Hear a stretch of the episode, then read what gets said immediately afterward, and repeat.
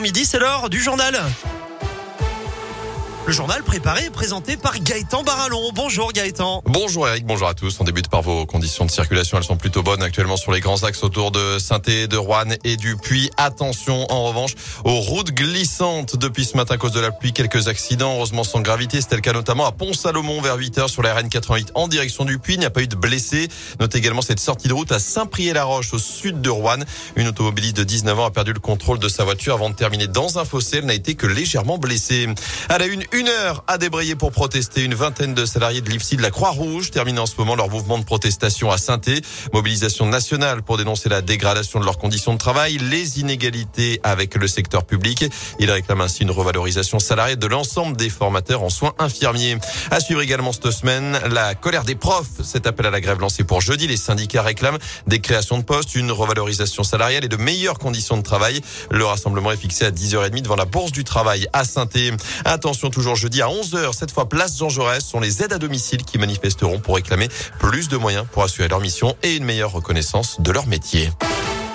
Dans l'actu également, les étudiants sont de retour. La rentrée a débuté depuis deux semaines pour certains. Il faudra encore attendre quelques jours pour d'autres. Et cette année, ils sont près de 27 000 à fréquenter les bancs des différents établissements de la métropole de saint Et pour les aider à s'acclimater, à faire face aux galères de la vie étudiante, la mairie et l'université Jean Monnet viennent de sortir saint Mémo. Il s'agit d'un petit livret et d'un site internet sur lesquels on retrouve toutes les aides auxquelles ont droit les étudiants stéphanois.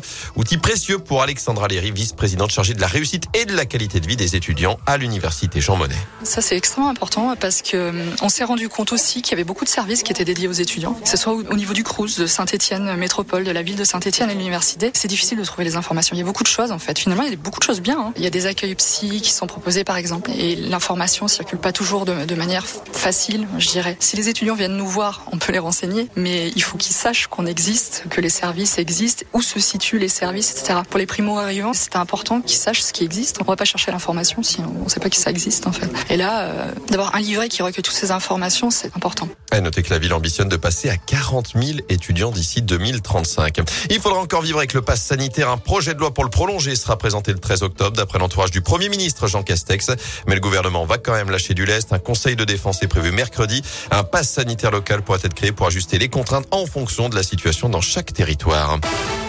En sport, la chorale de retour sur les parquets, toujours diminuée par les blessures. Les basketteurs rouennais défient Bourg-en-Bresse ce soir à la Vacheresse. Nouveau match de préparation en moins de deux semaines désormais de la reprise du championnat.